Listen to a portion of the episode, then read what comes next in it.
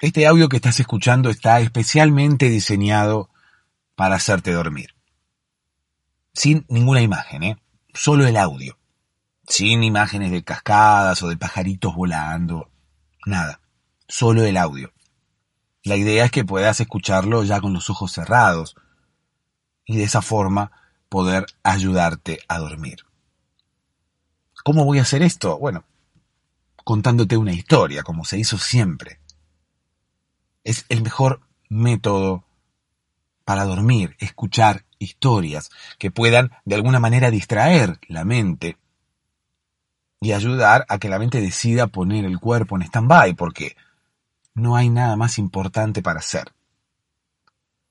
¿Por qué no hay nada más importante para hacer? Bueno, básicamente porque la historia que voy a contarte va a ser aburrida, inconexa, por momentos divertida, pero quizás mi relato no tenga mucho sentido. Es por eso que tu mente de esa forma se va a aburrir y allí es donde te vas a dormir. Quizás hasta me escuches hablando de muchísimos temas que quizás no tengan sentido, que quizás no tengan ninguna conexión, incluso antes de empezar a contar la historia. Pero Así está diseñado. Todo lo que ocurra es a propósito. Todo tiene el único objetivo de hacerte dormir. Mi número telefónico está en la descripción de este episodio, así como mi Instagram para que puedas comunicarte conmigo y contarme qué es lo que te ocurre. Incluso si me mandas un audio, lo vamos a escuchar aquí en el podcast para que los demás, para que todos aquellos que estamos en la misma situación ahora mismo, intentando dormir, sepamos que no estamos solos. Te vas a dormir escuchando este audio. Quédate, quédate y comprobalo. Hola, ¿cómo estás? Espero que ya estés en posición horizontal, espero que ya estés a punto de conciliar el sueño, con los ojos cerrados, con auriculares puestos, o no, no sé en realidad cómo, cómo me escuchas, si es con auriculares o si es con un sonido ambiente. Ni siquiera sé en qué ambiente me escuchas. Porque dependiendo del ambiente quizás mi voz resuene de forma diferente. Quizás no es lo mismo que me escuches en el baño, que me escuches en la cocina o en el dormitorio. Yo siempre pensé que me iban a escuchar en el dormitorio, ¿no? Porque es donde uno duerme. Por eso se llama dormitorio, porque uno duerme ahí adentro, ¿no? Si fuera, no sé, eh, que uno come ahí adentro, se llamaría comitorio, de hecho, se tendría que llamar comitorio, ¿no? El dormitorio, el, el, comitorio, el descansatorio, ¿no? El descansatorio para, no sé, para el living, puede ser también la habitación, incluso el descansatorio, pero bueno, me queda mejor dormitorio. Y el baño, ¿cómo sería? El bañatorio, ¿no? Porque se llama baño para expresar que uno va allí a bañarse y bueno, también hacer otras cosas que no vienen al caso.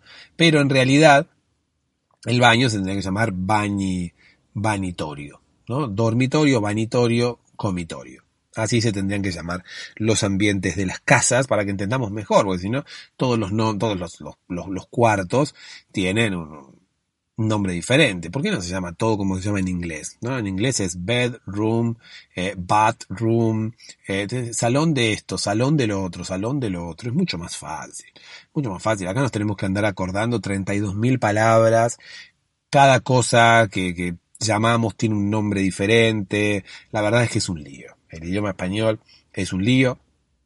Nosotros eh, nacimos aquí y tenemos que aprender el idioma español y nunca llegamos a aprenderlo del todo porque tiene demasiadas palabras e incluso hablamos mal, porque hablamos mal, porque nos expresamos con 20 palabras más o menos en general, ¿no? Así que, bueno, independientemente de eso, eh, te cuento que he llegado aquí para hacerte dormir, o por lo menos para intentar hacerte compañía hasta que te duermas. Te voy a contar una historia para que puedas conciliar el sueño, una historia que se puede escuchar en cualquier momento del día, ¿no? Aquellos que quieran escucharla de día, está bien para correr el riesgo de dormirse súbitamente, pero si quieren asumir ese riesgo, bueno, pueden escuchar esta, esta historia, este podcast también de día, ¿sí? No hay ningún tipo de problema. Voy a hacerte compañía, entonces voy a contarte una historia que se va a poner aburrida por momentos para que te puedas dormir. Esa es la idea del podcast. En patreon.com barra podcast para dormirse puedes apoyar a este podcast para que, para que pueda continuar online y para que podamos seguir generando estas historias tan bellas, historias tan, tan absurdas por momento, pero igualmente tan bellas, ¿sí? Porque al fin y al cabo lo absurdo no quita lo bello. Eh, es una, una, una frase que tengo de cabecera, que de hecho me hace acordar a una persona que se había enamorado de un payaso, ¿sí? Bueno, déjame que te cuente una historia.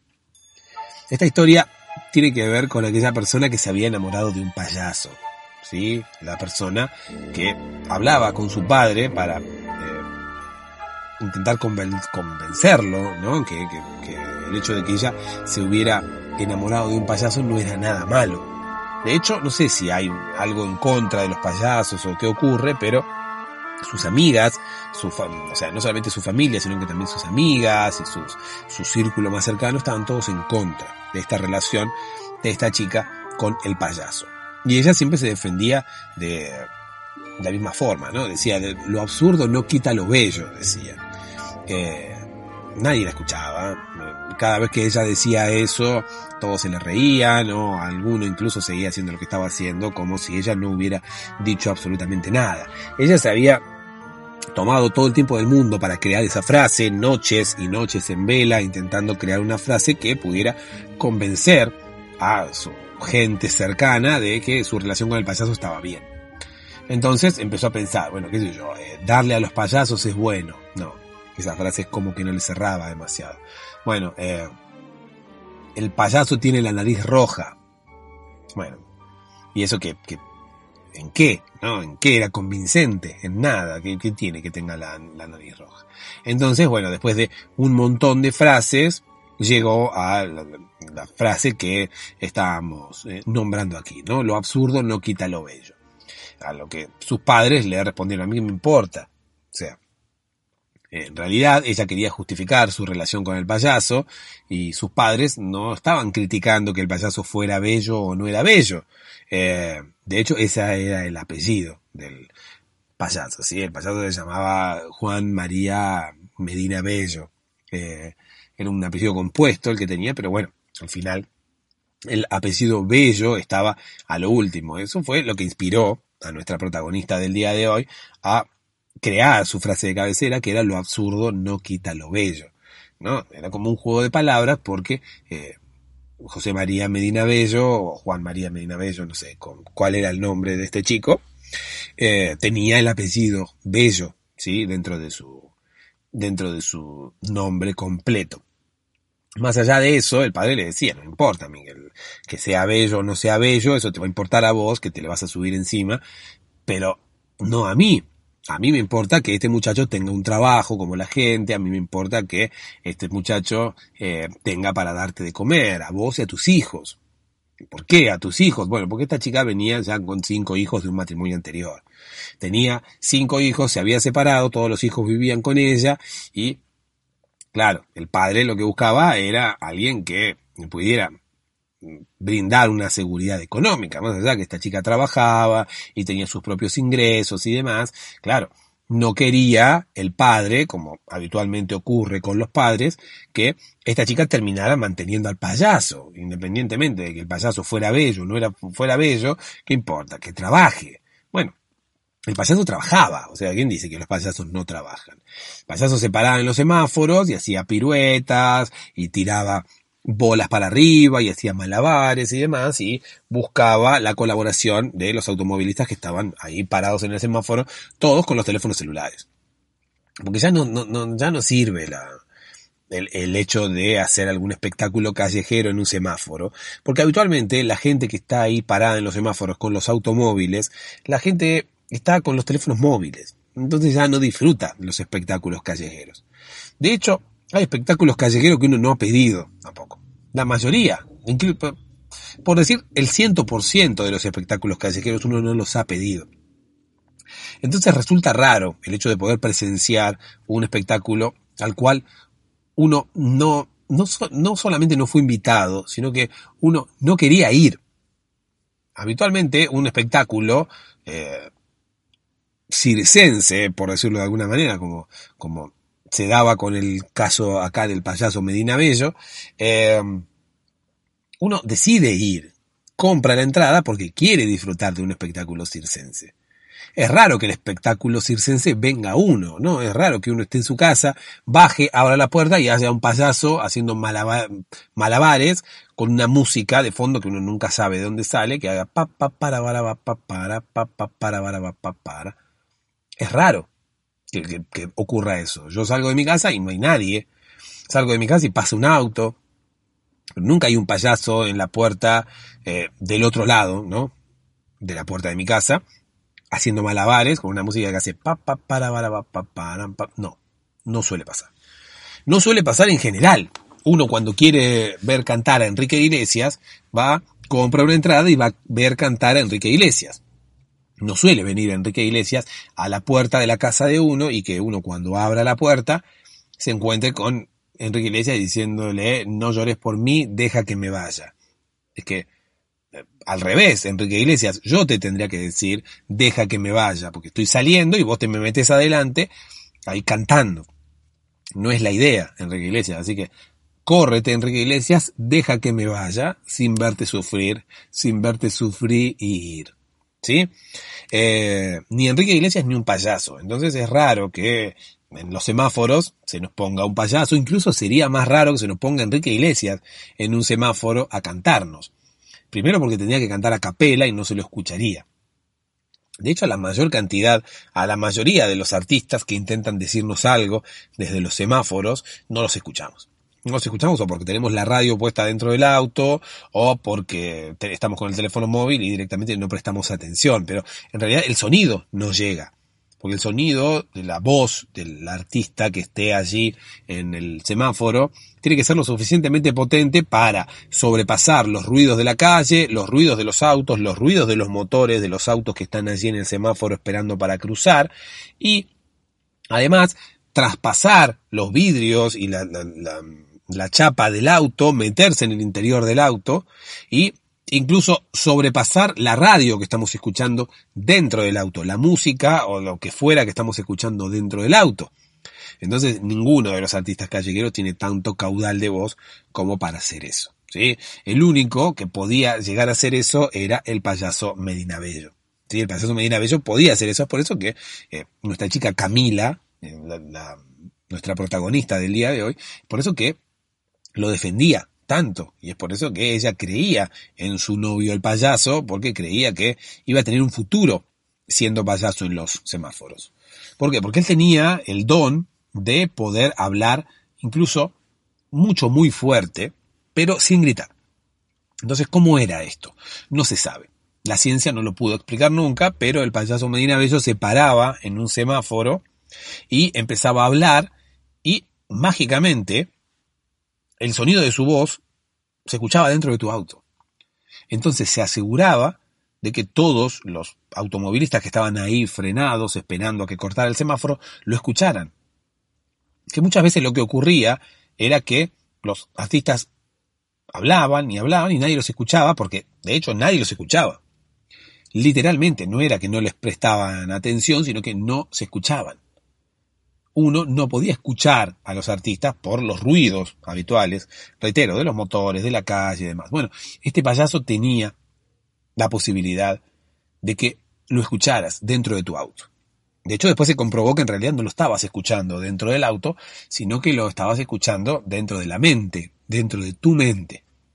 Es por eso que después el payaso Medina Bello se ganó el mote de payaso hipnotizador Porque en realidad lo que hacía el payaso era meterse dentro de tu mente y hablarte para que pudieras darle una colaboración, ¿no? Hipnotizarte y una vez que caías en sus embrujos, te, terminabas dándole una colaboración sin siquiera haber visto ninguno de los malabares que el payaso hacía, que por cierto eran muy malos.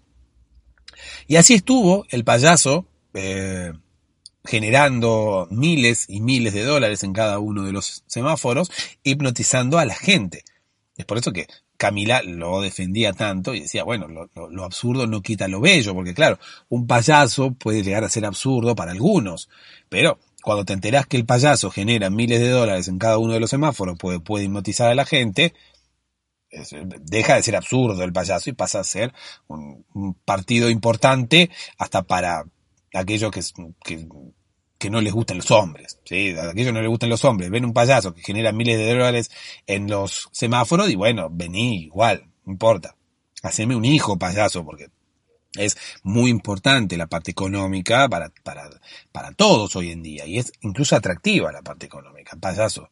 Eh, así que bueno, el, el, el, el, padre no sabía de esta característica, por eso ni, siquiera todo el círculo íntimo de Camila sabía de esta característica, porque Camila, claro, no lo quería develar, porque cuando alguien se enterara de esto, se iba a correr la bolilla y todo el mundo iba a querer saber qué pasaba, qué hacía el payaso hipnotizador, eh, iban a venir los medios, los canales de televisión, eh, el payaso se iba a hacer famoso, pero incluso corría riesgo de de que, de que lo metieran preso, porque quizás estaba haciendo algo ilegal, nadie lo sabía. Entonces, bueno, Camila sabía de esto, pero se habían jurado entre los dos mantenerlo en secreto.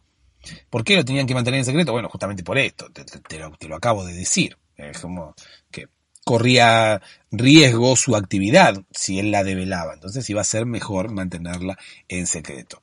Camila quería que sus su familia y su círculo más cercano aceptaran al payaso Medina Bello porque ella sabía que era una fuente inagotable de dinero y no, no lo querían aceptar. Entonces, por eso ella había estado noches en vela intentando eh, generar una frase que los pudiera convencer. Nunca pudo generar esa frase, nadie lo quería, el payaso Medina Bello, el payaso Medina Bello era la gallina de los huevos de oro, y sin embargo nadie lo quería. ¿Qué hizo el payaso? Fue, hipnotizó a los padres, hipnotizó también a los amigos y todos empezaron a quererlo mágicamente de un día para otro. Ese era el poder del payaso Medina Bello.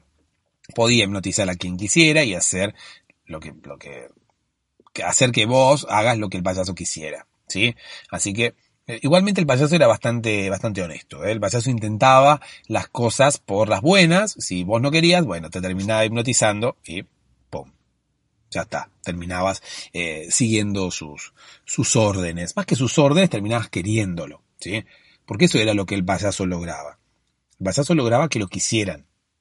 Entonces vos decías, ay, qué lindo el payaso, estabas en el semáforo, ¿no? Qué lindo el payaso, voy a darle dinero. Habitualmente uno no le da dinero a nadie en los semáforos, o por lo menos a nadie que no te caiga bien. Eh, al payaso este, cuando empezó a, hipnotizarte, te empezaba a caer bien, entonces le dabas dinero. Lo mismo hizo con los padres de Camila, con los amigos y con todo. Después todo el mundo lo empezó a querer y todo el mundo lo empezó a idolatrar, tanto que hasta le hicieron un mausoleo y un busto y una estatua y todo al payaso Medina Bello. ¿Sí? Eh, ojo, cuando andes por la calle, porque quizás te encuentres un payaso en un semáforo y quizás te encuentres al payaso Medina Bello, pero no está identificado. ¿sí? El payaso Medina Bello tiene, eh, bueno, la cara pintada de blanco y una nariz roja, pero bueno, no tiene una remera que diga payaso Medina Bello. ¿Por qué no tiene esto? Bueno, porque al fin y al cabo los medios se terminaron enterando, la policía se terminó enterando y el payaso tuvo que huir junto a Camila y junto a los cinco hijos y ahora está con un paradero desconocido Nadie sabe dónde está el payaso Medina Bello, es por eso que te pido que tengas cuidado. Si en algún momento parás en un semáforo y ves un payaso, cuidado, porque puede ser el payaso Medina Bello y puede llegar a estar queriendo hipnotizarte. Y bueno, eso ya va a depender de vos si es eh, lo peor que te puede haber pasado o incluso puede llegar a ser lo mejor que te pase. El hecho de que el payaso te, te pueda llegar a hipnotizar. Si ves un payaso, entonces en un semáforo, incluso en un circo, incluso por la calle, eh, ten cuidado porque puede ser el payaso Medina Bello. No necesitaba mirarte a los ojos el payaso Medina Bello. Te podía hipnotizar solamente con estar cerca. Así que, si lo llegas a ver, eh, deja de saludos de mi parte. Bueno, aunque no lo identifiques, ¿no? Porque no, lo vas, no te vas a dar cuenta que es el payaso Medina Bello porque no está identificado. Bueno, fíjate, cuando veas un payaso, míralo a los ojos, intenta descifrar si es el payaso Medina Bello o no. Eh, si te das cuenta, bueno, avísame y decíselo. Déjale mis saludos y intenta que no te hipnotice. La moraleja del día de hoy tiene que ver justamente con eso. Ojo con los payasos que te encontrás por la calle, pues pueden hipnotizarte. Ojo con las parejas desconocidas, ¿no? Ojo con, con los hombres y las mujeres, que quizás puedan llegar a ser absurdos, pero lo absurdo que puedan llegar a ser no les quitará jamás lo bello que puedan ser. Dulces sueños.